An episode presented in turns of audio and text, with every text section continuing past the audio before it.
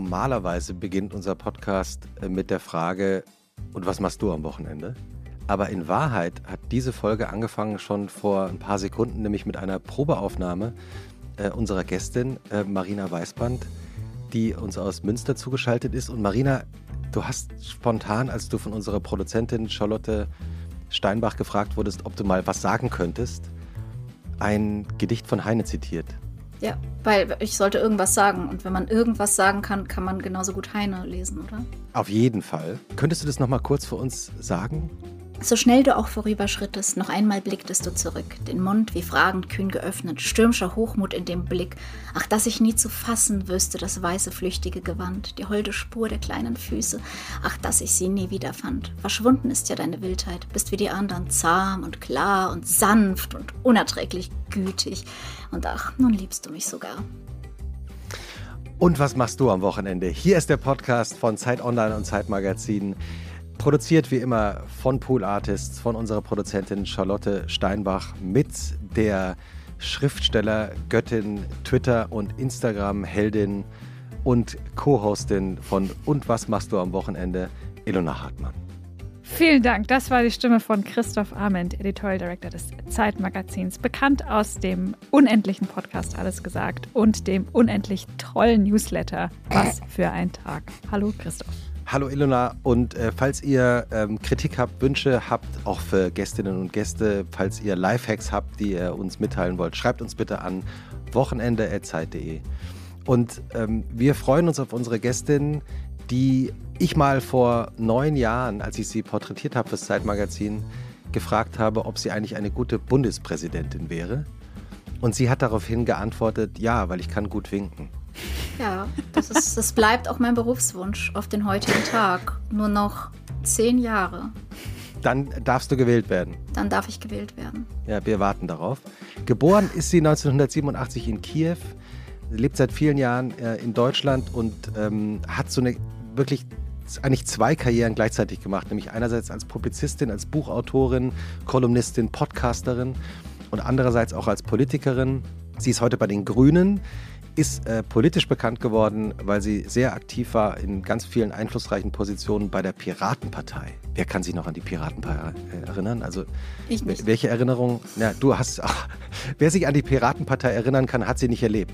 Ja, das kann man das so sagen. Das kann man so sagen. Also das Wochenende, auf das hin ich gewählt wurde, war der, der Gestalt, dass ich mich nicht erinnere, wie ich in diese Position im Bundesvorstand kam.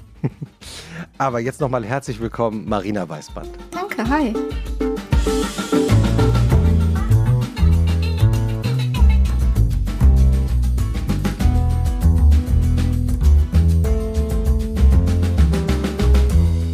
Wie geht's, Marina? Äh, ganz gut. Ich, ich habe gute Laune. Ich bin körperlich ein Wrack, aber ich habe gute Laune. Du trägst ein äh, lilafarbenes Kleid und hast, äh, bevor wir angefangen haben aufzuzeichnen, äh, verraten, dass du dieses Kleid in vielen verschiedenen Farben hast. Genau, es ist ein Kleid von Miss Candyfloss. Die stellen unter fairen Bedingungen in Schweden Kleider her und ich habe eine gute Handvoll dieser Kleider in verschiedenen Farben. Äh, und das ist mein gesamter Kleiderschrank. Das, das ist, was ich trage. Echter Lifehack, oder? Das hm. gleiche Kleid in verschiedenen Farben. Hast du sowas auch? Äh, I wish. Aber ich, ich habe ein, äh, ich trage ja heute so ein, so ein kurzärmeliges Hemd. Übrigens auch Double Denim, muss man sagen. Sehr, sehr gut. Vielen Dank. Ähm, und das ich vor vielen Jahren mal gekauft habe, äh, in zwei verschiedenen Farben, einmal in, also zwei verschiedene Farben für meine Farbpalette, äh, also in, in dunkelblau und in hellblau. Und das ich nie wieder gefunden habe. Und jetzt habe ich aber einen Schneider gefunden, der macht mir das so ähnlich nach. Oh. Ja, habe ich jahrelang ähm, darauf hingearbeitet. Der, Kuh, der Kujau der Textilindustrie. Ja, also ich. Ähm, ähm, Robert Vogt, toller Schneider hier aus Berlin. Mhm. Aber jetzt legen wir los mit dem Wochenend-Podcast. Also wir haben mit Heine ja schon angefangen. Ich meine, entschuldige, aber literarischer hätte es gar nicht losgehen können. Ilona. Ja, also ist natürlich jetzt für mich total der Superstart, dass, dass jetzt mein Intro kommt. Ja, erst Heine, dann Hartmann. Wie immer beginnt unser Podcast mit einer literarischen Einführung der Schriftstellerin hier in diesem Gespräch. Ilona Hartmann zieht ihre große schwarze Lederkladde äh, heraus, die merkwürdigerweise von innen leuchten kann, die sie bei Kerzenschein mit Füllfederhalter ausgefüllt hat und, und jetzt kurz vortragen wird, wie sie sich das Wochenende von dir, Marina, vorstellt. Es ist leider nicht in Versform, aber ich hoffe, es, äh, es funktioniert trotzdem. Marina Weißband ist so eine Person, auf die der Begriff Erscheinung viel besser passt und die dementsprechend auch den Boden nicht berührt.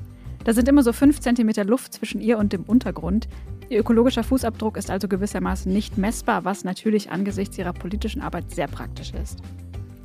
Marina Weißband erscheint also am Wochenende auf dem Sofa, auf einer Wiese, vor einem Buch oder einem Schaufenster und lässt die Dinge passieren, wie sie wollen weil sie zu klug ist, um Pläne zu machen und zu gut organisiert, um auf Zufälle nicht vorbereitet zu sein. es kann sein, dass viele oder wenige Dinge passieren, Hauptsache aber, Art und Menge sind dem Outfit angemessen. Am Abend dann, und das kann ich nur vermuten oder hoffen, verschwindet Marina Weißband in einer Art Fabergé-Ei. Innen ist Samt. Das ist eine ähm, gruselig gute Beobachtung. Jetzt frage ich, mich, welcher meiner Freunde gepetzt hat. Ilona verrät ihre Quellen nie. Äh, Ilona, wer hat gepetzt? Ich habe leider, glaube ich, einfach, und das fällt mir beim Schreiben dieser Intros auf, eine gruselig gute Menschenkenntnis. ja, das ist so. es, ist wahrscheinlich noch, es ist wahrscheinlich noch schlimmer, als wenn es jemand verraten hätte. Wie äh, beginnt so ein ganz normales Wochenende von dir, Marina? Äh, ich liege Hauptsächlich liege ich. Also mein Wochenende beginnt am Freitagnachmittag. Weil ich Schabbat halte, bedeutet das, dass mein Wochenende eigentlich mit einem äh, Schub von Stress losgeht, dass ich nicht noch die Wohnung reinigen muss, meinen Arbeitstag also zu Ende bringen muss. Ich habe ja einen Vollzeitjob, was die wenigsten Menschen wissen. Ich arbeite bei Politik Digital e.V., mache dort das Aula-Projekt, arbeite in der Schülerbeteiligung. Das heißt, ich bringe meinen Arbeitstag zu Ende. Ich äh, räume die Wohnung auf, ich kaufe frische Blumen und dann kommt irgendwann meine Tochter aus der Kita und wir, äh, genau, ich koche Essen vor Sonnenuntergang. Und 20 Minuten vor Sonnenuntergang beginnen wir den Schabbat. Wir zünden Kerzen an.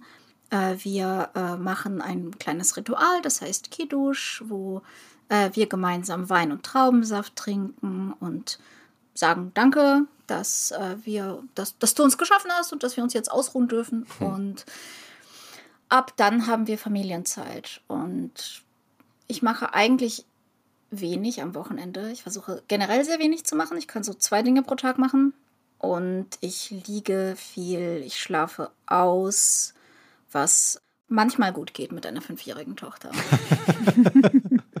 du, weil du gerade auch äh, deinen Freitagnachmittag schon so äh, eingeführt hast, ich erinnere mich, äh, dass du damals erzählt hast, dass ihr in der Sowjetunion, in der du ja noch geboren wurdest, weil Kiew damals, die Ukraine damals Teil der Sowjetunion äh, war, ja noch einen anderen Nachnamen hattest, äh, weil ihr damals gesagt habt, als Juden in der Sowjetunion besser keinen jüdischen Nachnamen. Ja, ja. Wir hießen Anufrienko. Und dann hat aber dein Vater darauf geachtet, als sie nach Deutschland kam, den Namen richtig eingetragen zu bekommen, ohne Schreibfehler.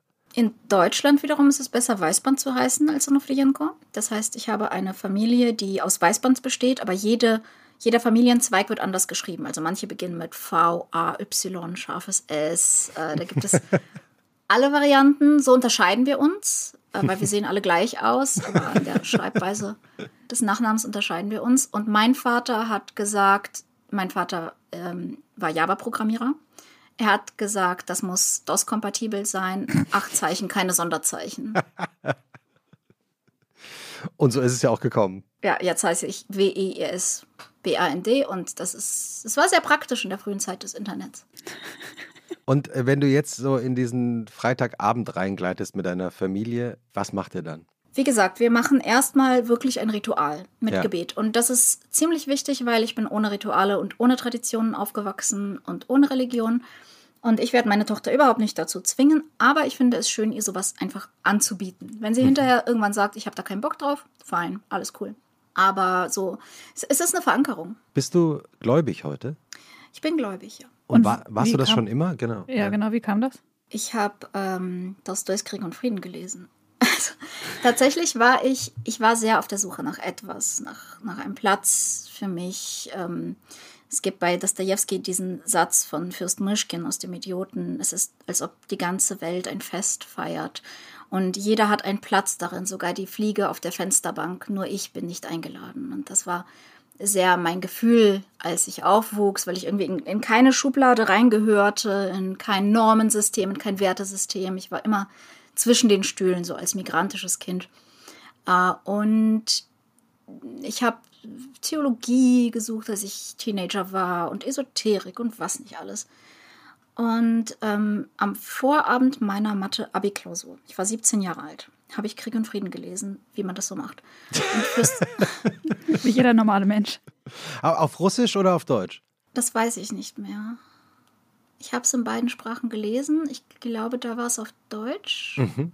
Ich will nicht lügen. Mhm. Auf jeden Fall ist Fürst Andrei Baukonski gestorben. Ähm, er stand in der Reserve und ähm, pflückte Blüten von einem Busch und roch ein bisschen dran und dann riss ihm plötzlich eine Kanonenkugel die Hüfte weg und er fiel und er sah den Mond und er sah den Mond zum letzten Mal und er schloss die Augen und er starb. Und ich war davon geflasht, weil ich ich hatte mir wahnsinnige, wahnsinnige Sorgen vor dieser Mathe-Klausur gemacht. Ich hatte wirklich Panik. Es war alles schlimm. Und dann dachte ich, krass, er stirbt. Er sah zum letzten Mal in seinem Leben den Mond. Er pflückte zum letzten Mal in seinem Leben Blätter von einem Busch. Er hob zum letzten Mal in seinem Leben den Arm.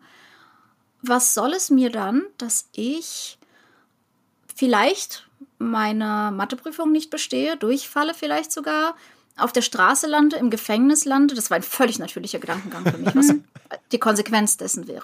Mhm. Selbst dann hätte ich noch immer die Fähigkeit, meinen Arm zu heben oder zum Mond zu gucken oder einzuatmen. Diese grundlegendsten aller Freiheiten, die man dafür besitzt, dass man ein Mensch ist und dass man ein Leben hat. Und wenn ich nicht hier wäre, wäre hier ein ich-förmiges Loch. Und das war ein so überwältigendes Gefühl, dass ich tatsächlich zum Glauben gekommen bin. Dann habe ich meine Matheprüfung geschrieben und ich hatte 15 Punkte und dann bin ich nach Münster gezogen, habe angefangen zu studieren und hier bin ich dann erstmals in die Gemeinde gegangen und habe angefangen, das auch irgendwie so ein bisschen ja zu suchen und auf dem Weg bin ich noch heute.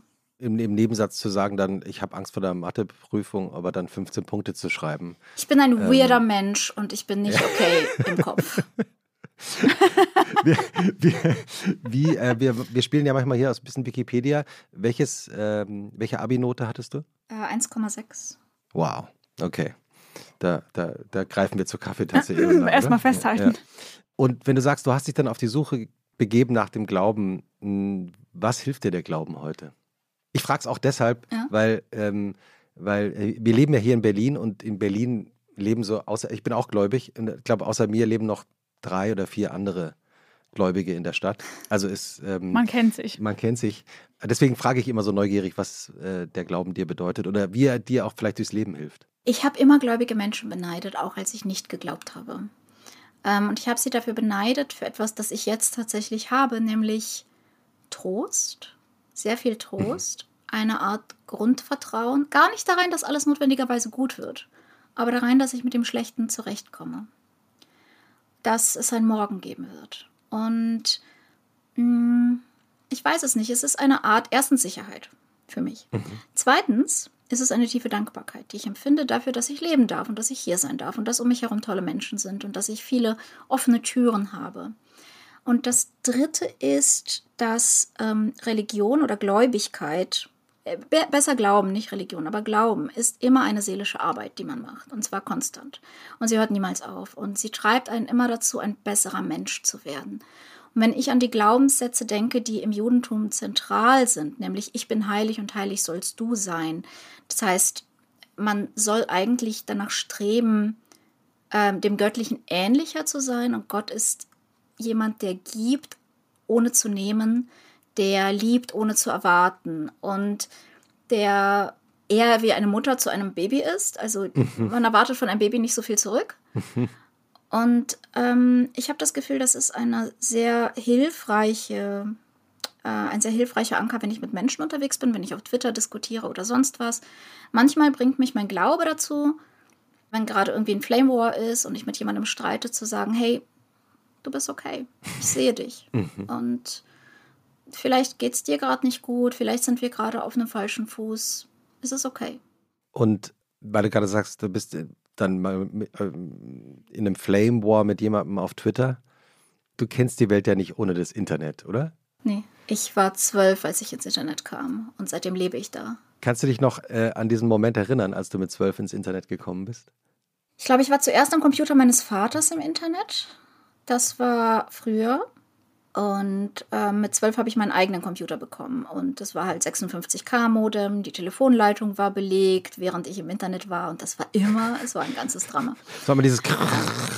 Ja, ja, ja. Ich, ich, ich hatte noch Listen, ich hatte noch Listen, zu welcher Tageszeit ich über welchen Anbieter rein muss. Ich weiß nicht, die Älteren werden sich erinnern. Aber im Prinzip habe ich meine ganze Jugend in einem Chatroom verbracht und dort meine ersten Freunde gefunden, meine erste Beziehung, ähm, die auch zwei Jahre gedauert hat und ähm, bin dort das geworden, was ich heute bin. Wir nehmen ja im Jahr 2022 auf. Und heute, wenn Leute über das Internet nachdenken und über ihr Leben auf Social Media, dann geht es ja immer eher darum, dass man davon wieder loskommen möchte und dass man eigentlich zu viel Zeit da verbringt. Und wie kann ich mir eigentlich äh, das so einrichten, dass ich davon wieder wegkomme? Also mhm.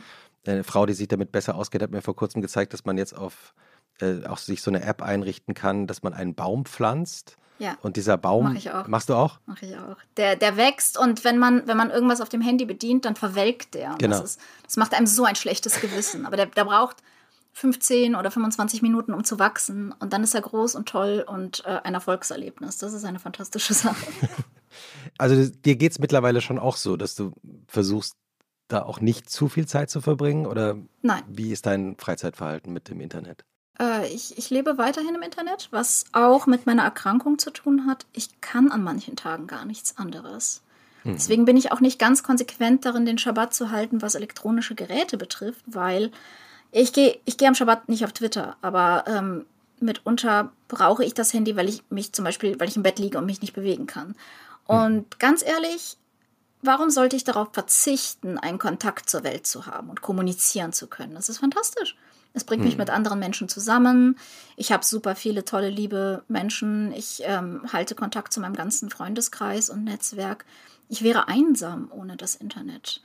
Hm. Ich äh, habe auch ADHS und deswegen ist es für mich notwendig, mm, auf Bäume zu pflanzen und ähm, die, diese ganzen Apps zu benutzen, die auch mir helfen, meine Aufmerksamkeit zu steuern, weil das natürlich, wenn ich gerade etwas machen muss, auf das ich mich konzentrieren muss, ist sehr schwierig.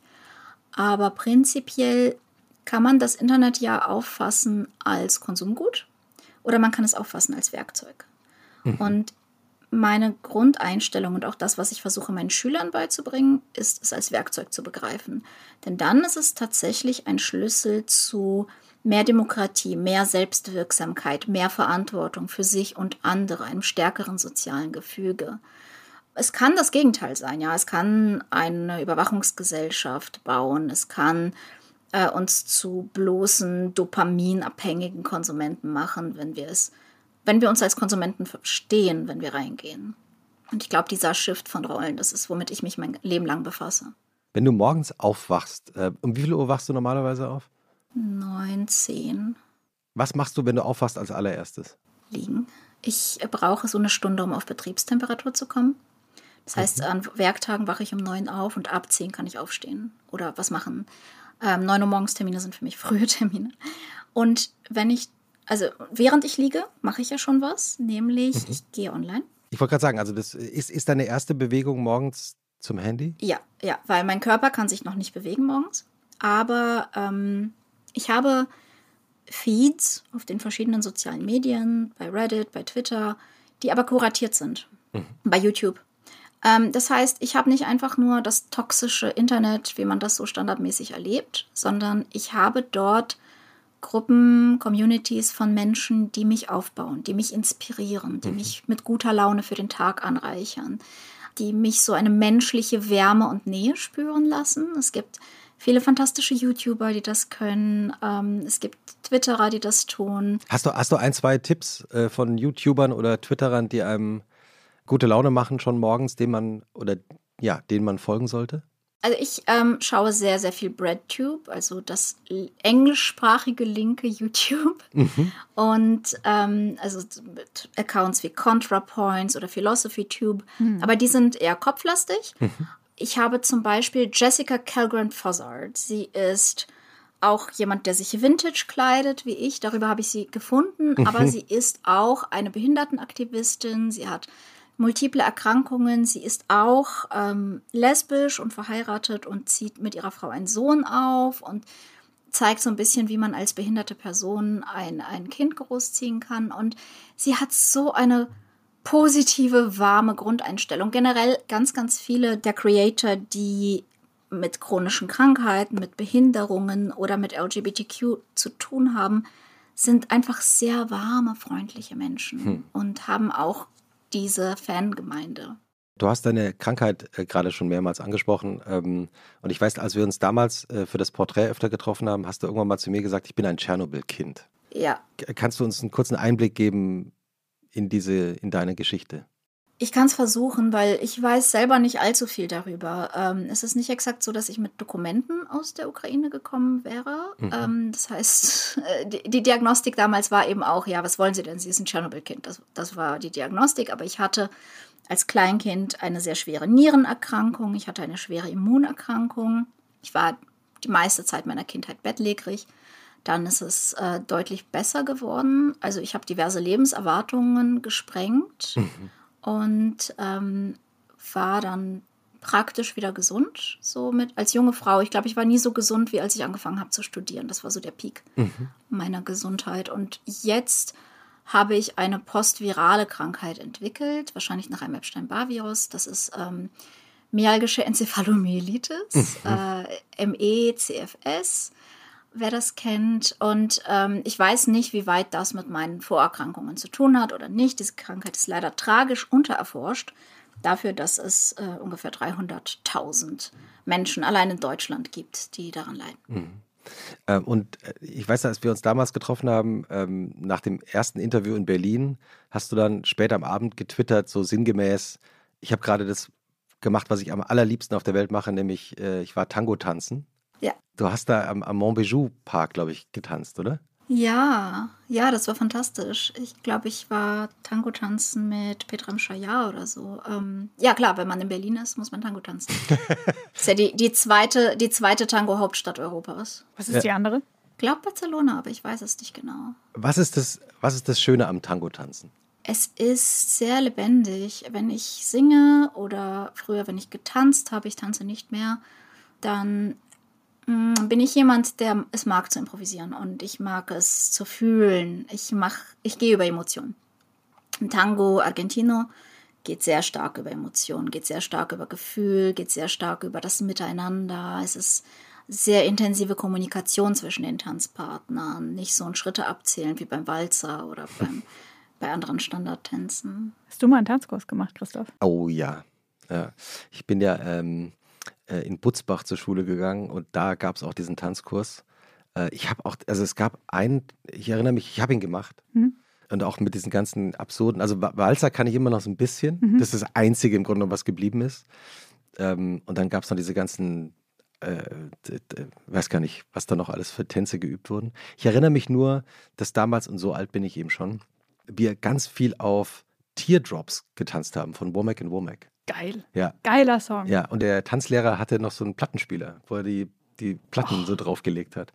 Ähm, ich habe dann auch noch, ich bin am Anfang tatsächlich noch in, die, in den zweiten Kurs gegangen, aber den, ich hoffe, der Tanzlehrer hört es nicht, habe ich dann relativ schnell wieder abgebrochen. und, äh, und, du? Hast, warst du im Tanzkurs? Äh, mir ist gerade, als Marina vom Tango-Kurs erzählt hat, eingefallen, ich habe auch mal einen Tango-Kurs gemacht. Ah ja?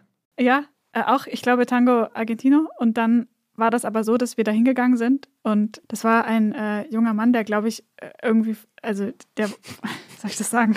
Ich habe das nicht so ganz verstanden, warum ich jetzt mit dem, aber ich dachte so, geil, Tango ist doch perfekt. Und dann dachte ich, dass wir dann so nach ein, zwei Stunden rauskommen und so total geschmeidigen Schleichtanz können.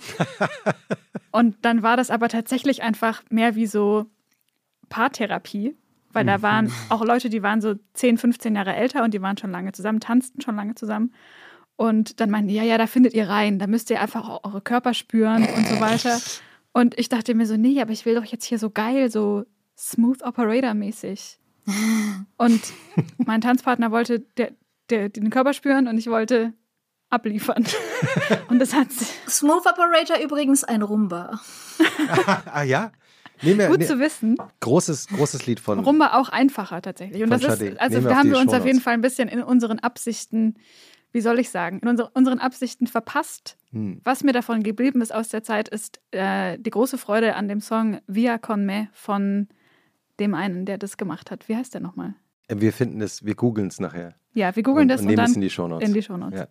Marina, wir haben ja jetzt schon mitbekommen, äh, dass du praktisch mit Büchern auch aufgewachsen bist und äh, ja, also Heine rezitierst und Dostoevsky war ein wichtiger Einfluss in deinem Leben. Was liest denn du gerade? Hast du Büchertipps für uns, was wir jetzt äh, lesen sollten? Leider nein. Ich lese tatsächlich gerade nicht. Ich kann gerade nicht lesen. Ähm, ich höre Audiobücher. Ich habe zuletzt Timothy Snyder gehört. Ah. Ja, ich bin äh, in letzter Zeit sehr stark in Sachbüchern unterwegs. Und ähm, welche Sachbücher, also zum Hören, kannst du empfehlen? Blank. äh, jede Menge, also mein Regal steht voll mit empfehlenswerten Büchern und ich kann es euch gerade nicht, nicht sagen, weil, also eine, eines, das ich immer sehr äh, gut finde, also je, nach, je nachdem, so, wenn ich lernen will, äh, ist zum Beispiel von Michael Seemann über Plattformen, solche Dinge. Es gibt äh, jetzt gerade natürlich die Reihe von Pia Lamberti und Katharina Nokun, True Facts und Fake Facts ähm, zum Thema Verschwörungstheorien. Äh, ich lese sehr viel über Faschismus. Mhm. Und wie gesagt, was Faschismus betrifft, ist Timothy Snyder jetzt gerade auch gerade in Bezug auf Russland einfach äh, und, und die USA, Trumpismus und so fantastisch, eine fantastische Quelle. Zuletzt ein, in Sachen Belletristik habe ich die Schule am Meer gelesen. Ah. Das ist ein, ein sehr tolles historisches Buch über eine Reformschule in den 30ern. Weil du gerade schon Russland erwähnt hast, ähm, ich meine, du bist in Kiew geboren und damals war die Ukraine ja Teil der Sowjetunion. Ja. Wann ist dir eigentlich zum ersten Mal als Kind klar geworden, dass du aus der Ukraine kommst?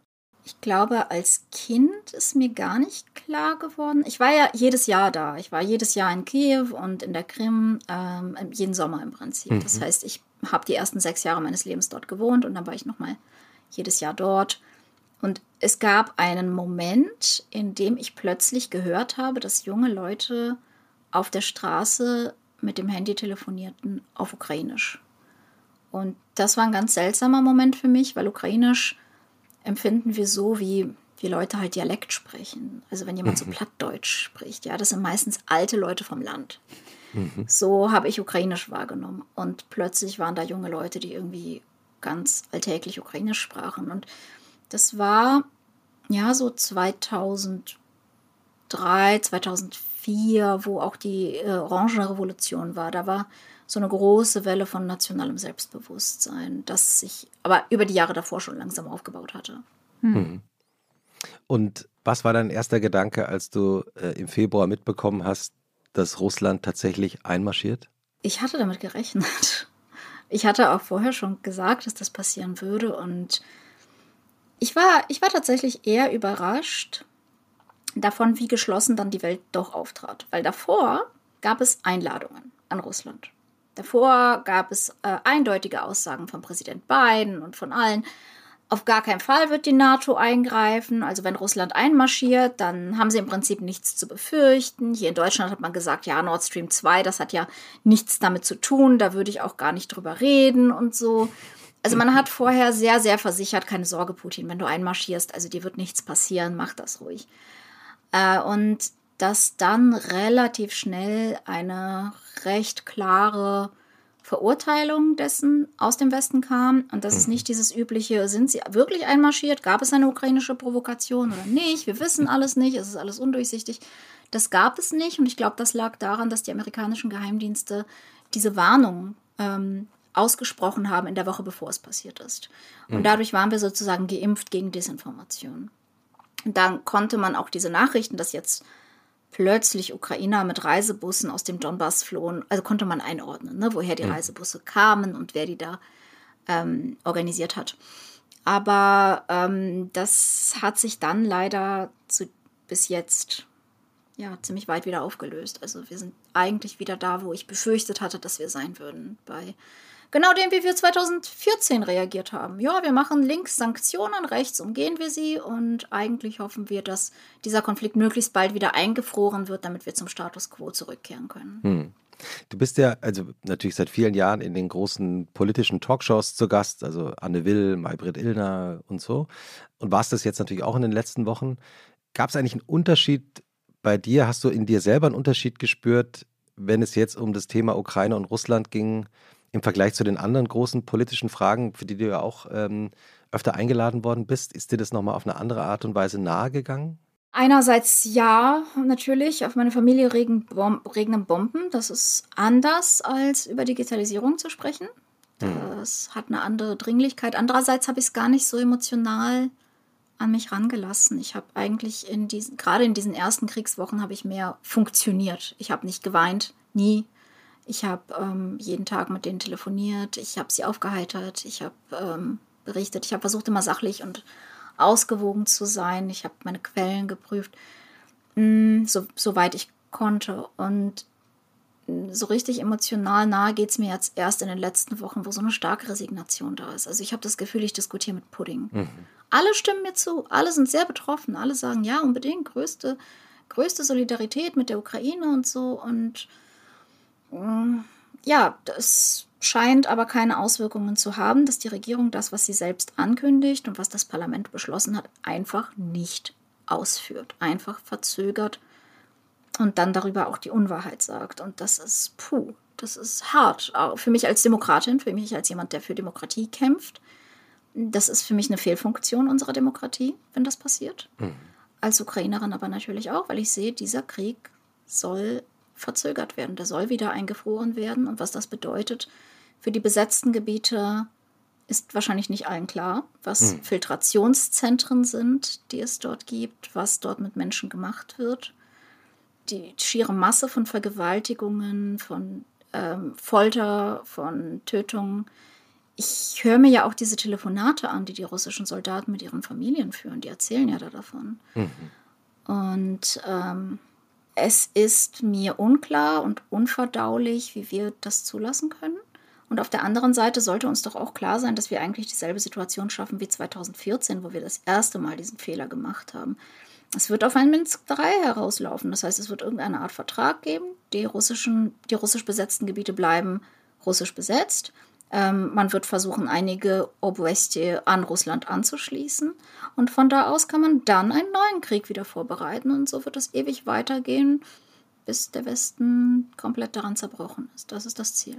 Wie gehst du eigentlich selber damit um, weil du gerade gesagt hast, ich habe am Anfang nicht geweint, ich habe funktioniert, ähm, mit, mit dem Umgang, mit, mit dem wir ja alle irgendwie lernen müssen, eigentlich mit dem Thema Krieg irgendwie umzugehen, also medial. Mhm. Also wie schaltest du eigentlich ab? Gibt es da einen Trick, den du verraten kannst? Schaust du abends noch Nachrichten? Kannst du dann gut schlafen oder hast du da auch dein eigenes Medienverhalten geändert? Ich portioniere meinen Nachrichtenkonsum. Das habe ich aber schon immer gemacht. Deswegen halte ich unter anderem Schabbat. Am Schabbat weiß ich nicht, was in der Welt passiert. Ich habe keine Ahnung. Ich, hm. ich mache kein Twitter auf, ich schaue keine Nachrichten, ich mache gar nichts. Ich bin für die Familie da, ich bin für meine Seele da und ich lebe viel in Kunst in letzter Zeit. Ah ja? Ja, ich mache viel. Ich, ich male, ich ähm, mache in letzter Zeit viel Skulptur, Dinge, Fimo, Dinge. Ich sticke. Hm, ich sticke oft Schimpfwörter in Schönschrift und ich verziere sie mit Blumen. Was, was für Schimpfwörter zum Beispiel? Einige, ich weiß nicht, ist dieser Podcast, seid ihr monetarisiert? Habt ihr Werbung geschaltet? Nein, ich habe zum Beispiel, als ähm, ich gehört habe, dass Jens Spahn und Andi Scheuer die Tests organisieren sollen, die Taskforce bilden, ähm, habe ich gestickt, wenn wir alles anzünden, sparen wir uns viele Zwischenschritte. Und das gibt es inzwischen auch als T-Shirt und Tasse zu kaufen. Und das erfreut sich großer Beliebtheit, weil es so ein schönes Statement zu vielen politischen Themen ist. Auch Klimawandel sehr, sehr gut anwendbar. Ja.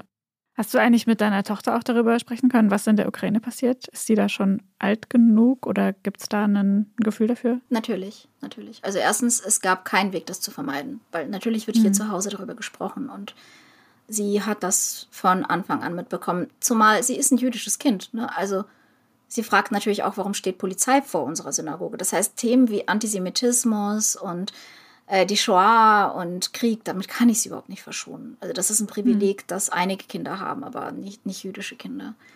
Und ich habe mit ihr über den Krieg gesprochen und sofort in den ersten Tagen war sie sehr unzufrieden darüber Und sie sagte, da, da müssten die Leute doch mal Frieden machen. Warum, warum, machen, warum macht man denn nicht Frieden? Ich sage, ja, wie willst du denn Frieden machen? Russland greift die Ukraine ja an.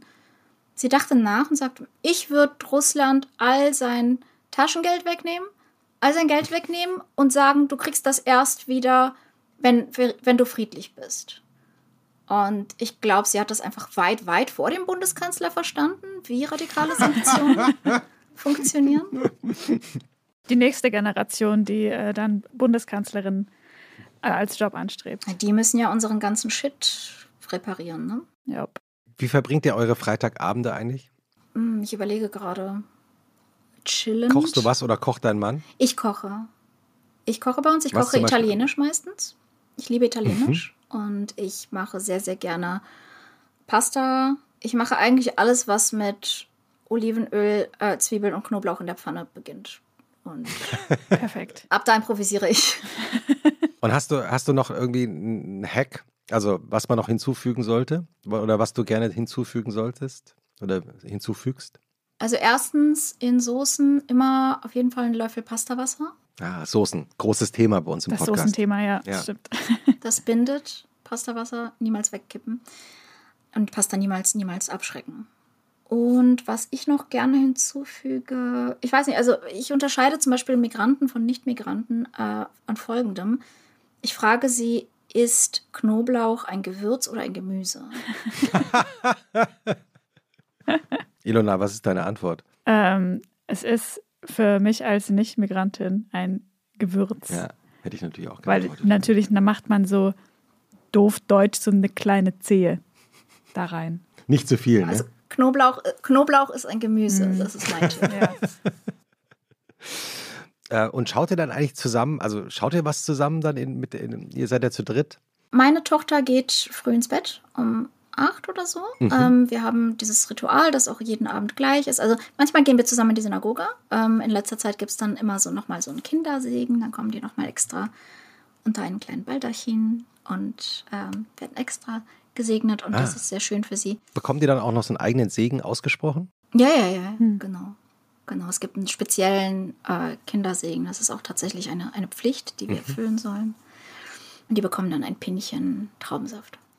Und ähm, dann lesen wir immer vor. Also ich lese jeden Abend mit meiner Tochter. Ähm, wir sind jetzt gerade durch den Hobbit durch. Schön. Pflichtlektüre. Ja. Ja, ja. Dann erzählt sie mir, wer in der Fünf-Völkerschlacht gestorben ist. Das ist fantastisch. Christoph greift Ja, um, ich hab auch- greift um sich. Ja, ja, ich, ich habe nur gerade, weil ich habe gerade auch so ein wahnsinnig schönes Kinderbuch gelesen äh, und dachte, als, als meine Empfehlung bringe ich das heute mal mit. Es ist ein japanisches Kinderbuch, äh, geschrieben von Hiyoko Imai und heißt ähm, San und Shiro und die gelb gepunktete Schlange. Äh, und es geht darum, dass äh, es einen kleinen Jungen gibt, der heißt San. Und äh, San und seine Hündin Shiro äh, lieben es so auf äh, Spaziergänge durch die Natur zu gehen und spazieren auch immer durch den offenbar großen Garten ihrer Familie. Und äh, sie lieben den Sommer, aber sie lieben eigentlich den Herbst noch mehr, weil dann es die Äpfel gibt, die von den Bäumen fallen. Und ähm, an einer Stelle des Buchs ähm, taucht dann eine gelb gepunktete Schlange auf, weil die liebt diese Äpfel, Äpfel nämlich auch. Und ähm, dann passiert eben etwas Eigenartiges, ähm, dass äh, der Singvogel, der da auch durch diesen Garten fliegt, na klar, äh, San ins Ohr flüstert, das ist Polka, die gelb gepunktete Schlange. Und äh, dann beginnt das gemeinsame Abenteuer von San, Polka, der gelb gepunkteten Schlange, und der Hündin Shiro. Süß. Also wirklich äh, reizend und es ist halt wirklich auch ein bisschen so wie japanische Kultur. Es ist sehr zurückhaltend, äh, Sehr Marie Kondo aufgeräumt. ja, illustriert mit so Ja. kleinen Schnittzeichnungen Ja. und so kurzen Texten. Äh, schön gedruckt, schön hergestellt. Erschienen in Deutschland beim Kinderbuchverlag vom Gestalten Verlag, nämlich den kleinen Gestalten. Oh. Nehmen wir die Shownotes. Kann ich auch empfehlen. Kann ich vielleicht auch äh, was für deine Tochter. Ja, danke. Le lese ich, lese ich Frau Kind vor. Auf jeden Fall. Ja. Schläft deine Tochter schnell ein? Nein, sie kommen noch mindestens dreimal. Aber Aber so muss es auch sein. es ist okay, weil sie, sie wird, glaube ich, sie wird, glaube ich, Anwältin. Sie hat immer sehr elaborierte Erklärungen, warum sie nochmal kommt. Was, wie erklärt sie das? Ach, ga- ganz, ganz, ganz verschieden. Äh, Mama, ich wollte dich nur hinweisen. Ich habe kein Spritzelwasser neben meinem Bett. Deswegen bin ich aufgestanden. Ich gehe jetzt auf den Balkon und hole mir noch ein wenig Spritzelwasser. Spritzelwasser ist auch herrlich. Schön. Ja, und ähm, also wenn sie dann nach dem dritten Mal dann tatsächlich eingeschlafen ist, ähm, wie verbringt ihr eure Abende? Äh, früher haben mein Mann und ich tatsächlich äh, mehr geschaut. Äh, wir haben Serien geschaut, ähm, zuletzt The Americans. Aber ich kann nicht mehr gut Fernsehen. Mhm. Und was ich jetzt noch, ich kann noch kurze Serien gucken, also äh, gerade Inside Job. Das ist eine animierte Serie, ich glaube, von den Zeichnern, die die sehr, sehr, sehr fantastische Serie Lower Decks gemacht haben. Ah. Äh, Lower Decks übrigens für alle Star Trek-Fans. Mhm. Must-see. Ich glaube, das ist das Star Trekigste, was je Star Trek hat von allen Serien. Um was, um was geht's da? Äh, es geht um die äh, Crew auf den niedrigen Decks. Also normalerweise dreht sich Star Trek ja immer so um, ah. um die Brücke und mhm. äh, um die Offiziere und was die so treiben. Ne? Und da geht es aber tatsächlich um die ganzen Ensigns, die irgendwo äh, auf den niedrigen Decks die, die Dreckarbeit machen und wie, wie die leben. Und ich finde, die Serie fasst einfach fantastisch dieses Gefühl von extremer Inklusivität, wohlmeinendster Naivität und einfach Glauben an die Menschheit und an das Menschliche. Eine andere Serie, die ich dahingehend auch sehr empfehlen kann, ich gucke meistens solche Serien, äh, The Good Place, auch sehr, ähm, einfach eine sehr positive Serie, die Menschen liebt. Und ich mag Serien, die einfach Menschen lieben, mhm. die auf Menschen stehen und die zeigen und transportieren, warum wir eigentlich liebenswürdig sind, trotz all dem Mist, den wir machen. Und, und was ist die äh, Handlung von The Good Place? Ähm, The Good Place äh, sterben die vier Hauptcharaktere und kommen in den Good Place, also in, nicht in die Hölle, sondern in den Himmel. Das heißt nicht Himmel, das heißt einfach Good Place. Und äh, sie wurden ausgewählt aufgrund eines Punktesystems äh, nach ihren Taten auf der Erde. Und die Protagonistin ist aber versehentlich dort gelandet. Sie war in Wirklichkeit kein guter Mensch und es ja. handelt sich um ein Irrtum. Und sie muss lernen, mithilfe eines Ethikers ein besserer Mensch zu werden, um dort zu bleiben. Und dann dreht sich die ganze Serie um die Beschaffenheit dieses Good Place und was Menschen eigentlich gut macht und was nicht. Ilona, hast du auch einen Tipp für uns dabei? Gut, dass du fragst. Das ja. habe ich. Ja, dachte ich mir. vorbereitet.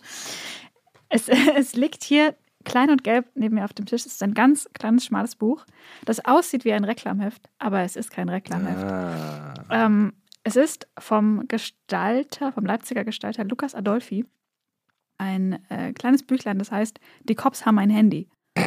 Und ich bestelle einmal im Jahr so einen Stapel davon, weil man die auch sehr gut verschenken kann an, an Menschen aller Art.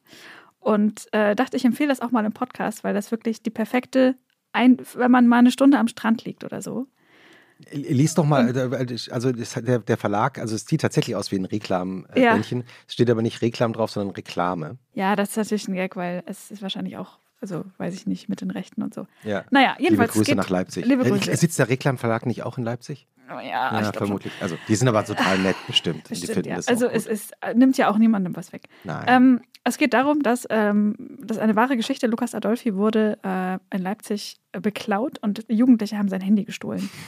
und dann war das so ein paar Wochen weg und nach ein paar eben Wochen kam die Polizei und es kam zu einer Gerichtsverhandlung und er hat sein Handy wiederbekommen, das geklaut wurde. Und die Jugendlichen haben das aber in der Zeit benutzt und es waren einfach noch alle Nachrichtenverläufe ah, auf diesem Handy. Bilder nicht, aber alle Chatverläufe Verläufe. waren da noch drauf. Und die Ach, hat er einfach. Er dokumentiert diese Chatverläufe. Ist einfach abgedruckt, der Chatverlauf. Und ich lese einfach mal vielleicht die erste Seite vor. Ja, herrlich. Das ist natürlich auch deswegen toll, weil es so ein bisschen äh, A, Jugendsprache, B, auch so sächsische Jugendsprache. Ständig sagt einer meiner zueinander. Und, du als ähm, Schwäbin darfst es sagen. Ich darf das sagen, genau. Ja. Und äh, die Hauptfigur ist Marco. Und Marco, ich muss sagen, bei Marco geht es einfach ab. Also Marco hat ein Game, das ist wirklich unfassbar. Ähm, und gleich auf der ersten Seite geht es richtig gut los. 8.10 Uhr, Marco an Anne. Wenn ich schlafen gehe, dann ist es schon im Dunkeln. Ich schaue nach oben und die Engelsterne sind am Funkeln. Doch der schönste und hellste Stern, der bist du und den mag ich besonders gern. 8.11 Uhr. Ich liebe dich. Dich liebe ich. Von mir für dich, in Liebe, ich. Kleiner 3. Jana. Ich liebe dich so sehr, mein Schatz. Jana. Marco an Jana. Ich dich auch. Also, Na, ist jetzt schon die zweite Figur, die auftaucht. Jana, das freut mich. Ich liebe dich. Holst du, mich danach, holst du mir dann nach der Penne eine Karte? Nach der Penne? Ah, Mhm. dass es sowas noch gibt. Marco an Anne. Wollen wir uns heute treffen? Will dich mal wieder sehen, du Birne. Kleiner 3. Schreib mal zurück, du Stück. Kleiner 3. Anne. Ich war gerade dabei, Mann. Jana pennt bei dir, obwohl du keinen Bock mehr hast? Komisch, oder? Marco an Anne. Naja, ich mach heute noch Schluss. Das war doch mein Plan, du süße Maus. Sehen wir uns heute wieder? Kuss. Bitte, bitte schreib zurück. 10.41 Uhr. Marco an Jana. Wir haben uns jetzt Ewigkeiten nicht mehr gesehen. Ich hatte nicht das Gefühl wie sonst. Du hast mehr als mich verdient. Aber ich kann das nicht mehr. Ich will nicht, dass wir uns komplett verlieren oder wie auch immer. Aber ich will einfach nicht mehr die Beziehung. Mach dich jetzt bitte nicht fertig oder was weiß ich. Ich will eine Freundschaft, aber mehr nicht. So schrecklich, wie, ich das, wie das jetzt klingt, aber du wirst glücklicher ohne mich sein, so als wie es jetzt ist zwischen uns.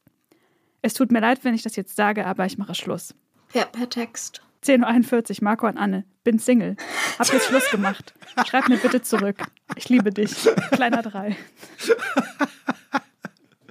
Marco, Zwei Marco, Stunden aus Marcos Leben. Marco, Naja. wenn du das äh, hier, hier hörst, erzähl uns bitte, wie dein Leben weitergegangen ist. Also das ganze Buch geht halt ungefähr so in dem Style weiter. Es tauchen noch so ein paar Nebenfiguren auf und das, also es ist ähm, hilarious. Ich kann es Ja. nicht anders sagen. ich bin Macht jetzt Single, Spaß. bitte melde dich. Für mich war der große Plot-Twist, dass Markus tatsächlich durchgezogen hat. Er hat echt Schluss gemacht. Also Ja. Damit hätte ich nicht gerechnet. Konsequent, tatsächlich, Mhm. ja. Du lebst ja seit vielen Jahren äh, in Münster, Marina. Und Ja. ähm, wir hatten, glaube ich, noch keine Gästin und äh, Gast aus Münster. Ähm, ich, find Münster. ich bin ein Münster-Fan geworden. Ich war, ich bin erst ganz spät in meinem Leben zum ersten Mal nach Münster gekommen und finde aber die Atmosphäre da so eigen und so besonders. Kannst du mal so ein bisschen beschreiben, wie diese Stadt eigentlich ist und vielleicht so ein, zwei Orte als Tipp geben, wenn man zum ersten Mal nach Münster kommt, die man auf jeden Fall besuchen sollte? Ja, also die Stadt ist im Prinzip, wenn man eine echte Stadt nimmt und dann macht man sie einfach kleiner, aber ohne, ohne Dichteverlust. Ja, also man hat alle, die gesamte Infrastruktur einer guten Stadt einfach auf einer sehr kleinen Fläche. Man kann in 20 Minuten gut von einem Ende zum anderen radeln. Es gibt äh, 300.000 Menschen und eine Million Fahrräder. Und das ist, das denke ich mir nicht aus. Das ist die offizielle Statistik. Es man sieht auch, es in der Stadt auch. Man ne? sieht Also es in der ist Stadt dieses- auch. ja, ja. Es ist die einzige Stadt, in der ich an manchen Orten Probleme habe, einen Parkplatz für mein Fahrrad zu finden.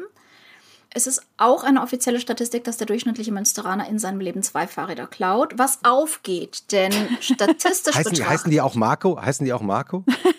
manche heißen auch Marco und statistisch betrachtet hat, besitzt jeder Münsteraner also drei Fahrräder und auf einem fährt er und zwei werden einfach frei durchgeklaut und das ist äh, okay, das kann ich auch so bestätigen aus meiner Erfahrung. Und Münster ist im Prinzip, also was, was ich hier liebe, ist, ich gehe vor die Tür und ich bin im Urlaub. Man kann hier in den Hafen gehen. Es gibt eine wunderschöne Hafenpromenade. Ist jetzt nicht so das, was man mit Münster assoziieren würde. Aber es gibt eine wunderschöne Hafenpromenade. Um die Stadt herum gibt es die Promenade. Also das ist eine Allee, die um den Stadtkern herum geht. Die historische Altstadt muss man besuchen, den Prinzipalmarkt, denn der wurde wieder so aufgebaut, wie er aussah zur Zeit des Westfälischen Friedens. Er war komplett zerstört nach dem Zweiten Weltkrieg und man hat sich sehr viel Mühe gemacht, die mittelalterlichen Gebäude wieder aufzubauen. Außerdem der Aasee ist ein See. Da kann man auch sehr, sehr gut spazieren gehen. Wir haben hier sehr viel Grün. Wir haben hier sehr viele Studenten, ähm, 40.000 Studenten. Und ähm, es ist insgesamt einfach ein sehr, sehr chilliger Ort. Ja. Es gibt auch ein tolles äh, Uniradio. Da war ich mal zu Gast. Radio Q.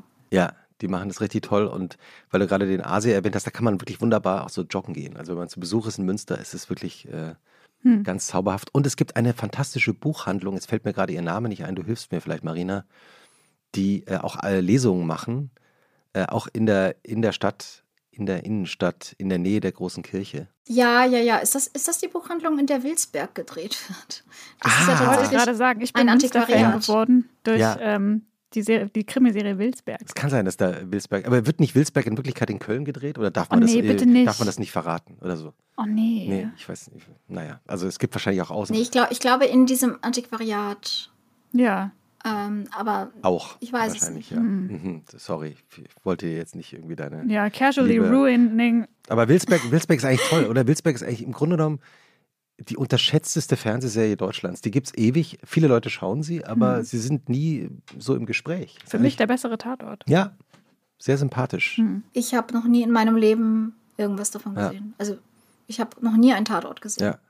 Ja. Äh, Aber Wilsberg ist, äh, läuft samstags im ZDF. Hm. Glaub Läuft ich. das immer noch? Ich, ich, ich Das lief ja glaub's- schon, als ich äh, Kind war. Ich glaube, also ich glaube, es läuft immer noch. Ja, also wir, wir, wir finden das nochmal raus. Ja. Und hast du einen Lieblingsort ähm, in Münster, den du gerne besuchst und empfehlen kannst? Ähm, ich bin gerne am Hafen. Mhm. Ähm, das ist etwas, generell, ich suche das Wasser. Und, und ich bin gerne auf dem Prinzipalmarkt, weil der mir gute Laune macht, weil es da noch so ist wie in den alten Zeiten, wo einfach die Leute über die Straße gehen und es ist einfach ein- diese riesige, breite Kopfsteinpflasterstraße, auf der Leben ist, die also nicht, nicht durch Autos monopolisiert wurde, dass man eigentlich diese dünnen Streifen hat, zwischen denen so eine riesige Schlucht ist, die man als Fußgänger gar nicht betreten kann, sondern es ist noch so ein lebendiger Ort, wo alle Arten von Fahrzeugen einfach miteinander durcheinander fahren. Wie verbringt ihr eure Sonntage in Münster? Früher waren wir mehr draußen. Heute, meine Tochter geht in, in die Gemeinde, ins Jugendzentrum und ich äh, handwerke. Meistens sonntags. Weil ich Stickst- stickst samstags mache ich das nicht. Genau, ich, ich baue Dinge, ich bastel Dinge, ich schaffe Dinge. Also ich meine, du, wir, wir- schauen ja jetzt so in dein, ich weiß gar nicht, in welchem Zimmer du jetzt gerade sitzt. Ist es dein Wohnzimmer. Arbeit, dein das Wohnzimmer? ist das, eines der berühmtesten Wohnzimmer Deutschlands, glaube ich. Weil es schon sehr oft, live, Talkshow. sehr oft live gestreamt wurde und übertragen wurde. Hast du da Ja. eine Skulptur oder ein, ein Bild zufälligerweise irgendwo in der Nähe? Ja, hier hängen meine Bilder an der Wand. Ich überlege gerade. Ah ja, ich habe eine kleine Stickerei. Moment. Ja.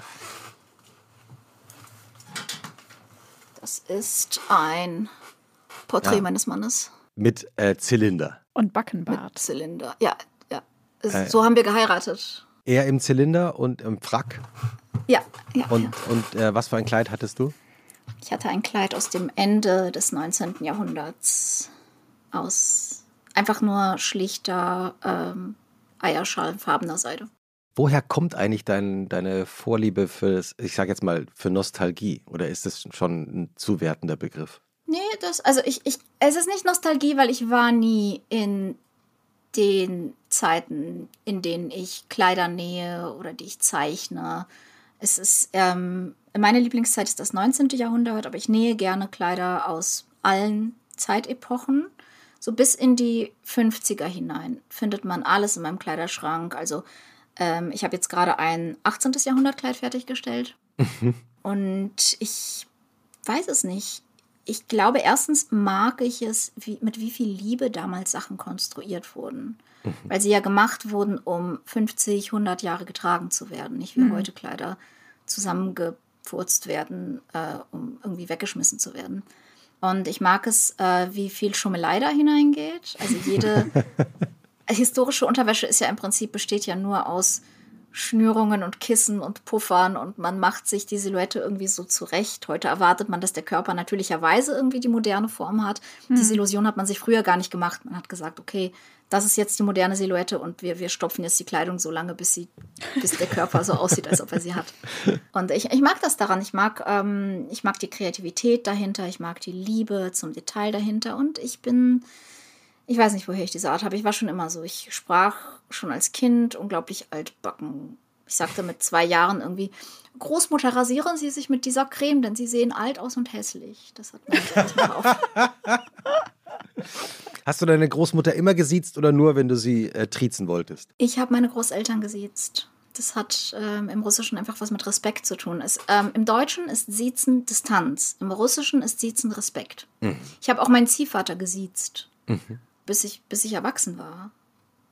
Das hat, eh- das hat mehr mit Respekt zu tun, als mit Leute auf Distanz halten. Ist auch so interessant. Ich habe gerade noch ein Buch gelesen von einem ehemaligen Mitarbeiter eines großen, ähm, einer großen Modefirma. Alec Leach heißt der. Und der hat eben, weil du gerade von den Kleidern gesprochen hast und dass die eben 50 bis 100 Jahre halten sollten damals, ebenso, ich zitiere aus dem Gedächtnis, geschrieben, dass Kleidungsstücke heute im Grunde genommen gar keine Produkte mehr sind, sondern äh, Memes. Ja. Also es geht eigentlich darum, etwas äh, mit einem Kleidungsstück 24 Stunden auf Instagram eine Story Mhm. äh, zu haben und dann reicht es auch schon wieder. Und, ähm, da beschreibt er natürlich auch die ganzen Probleme, die damit äh, einherkommen. Das fand ich einen ganz guten Gedanken. Ja, das stimmt voll. Ja. Und ich glaube, trotz, trotz meiner Internet-Affinität wollte ich einfach nie ein Meme sein. Deswegen habe ich keine bedruckten T-Shirts. Ich habe irgendwie. Ich trage diese Leute, von der ich weiß, dass ich sie mag, sie mir steht und in der ich fünf Zentimeter über den Boden schweben kann. Und äh, dann bin ich glücklich. Ähm, weil du deinen Mann gerade erwähnt hast in eurer äh, äh, Heirat. Du hast mir damals erzählt, dass du ihn ganz früh schon kennengelernt hast und irgendwie gedacht hast, den mache ich zu meinem Mann. Ja. Den werde ich noch dazu gewinnen, mein Mann zu werden. Äh, Frage für einen Freund, wie macht man das? Erstens zwei Jahre Geduld haben. Ich habe gewartet, gelauert auf meine Chance. Zwei Jahre Geduld. Ja. Wie, wie hast du dir diese Geduld genommen? Aber ich habe sehr, sehr viel, äh, sehr unvernünftige Scheiße angestellt. Und Ja, Da kann man die zwei Jahre schon durchbringen, ne? ich hatte sehr viele unglückliche Affären ähm, mit ähm, guten und schlechten Männern und Frauen, mit denen ich mich irgendwie abgelenkt habe. Aber ich habe gewartet. Und ähm, fra auch Frage für einen Freund, was ist das Geheimnis einer glücklichen Ehe? Äh, wir reden. Wir reden unglaublich viel. Und wir reden sehr, sehr offen und wir reden über unsere Gefühle. Wir warten nie auf den richtigen Moment. Wir, ähm, wir gehen niemals im Streit ins Bett. Hm. Wir reden einfach. Wir sind einfach wirklich beste Freunde. Mhm. Und äh, wir glauben an das Beste voneinander. Wir glauben, dass wir einander das Beste wünschen und das Beste wollen. Und davon gehen wir aus. Und das funktioniert hervorragend. Also während Corona sind wir uns kein Stück auf den Keks gegangen, obwohl wir beide aus diesem Wohnzimmer arbeiten. Ähm, und wir haben ja auch immer eine Schlussfrage am Ende unseres Podcasts, Ilona. Jawohl.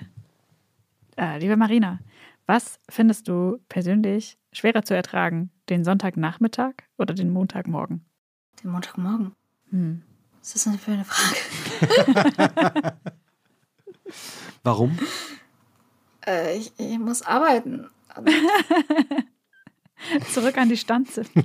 Ich, ich, ich liebe meinen Job, aber ich mag es nicht, ihn nach der Uhr zu machen. Ähm, muss ich zum Glück meistens nicht, aber Montag ist so Meetings, Meetings, Meetings. Hm. Und ich mag es, Dinge nach meiner eigenen Uhr zu machen. Hm. Marina Weißband, das war eine sehr schöne Folge von Und was machst du am Wochenende? Vielen Dank, dass wir äh, einen kleinen Einblick in das berühmteste Wohnzimmer Deutschlands und in dein Leben äh, werfen durften. Und ein schönes Wochenende. Euch auch, alles Gute. Vielen lieben Dank. Schönes Wochenende. Tschüss. Tschüss.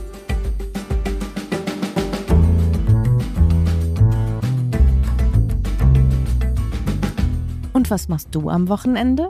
Ist ein Podcast von Zeitmagazin und Zeit Online, produziert von Pool Artists.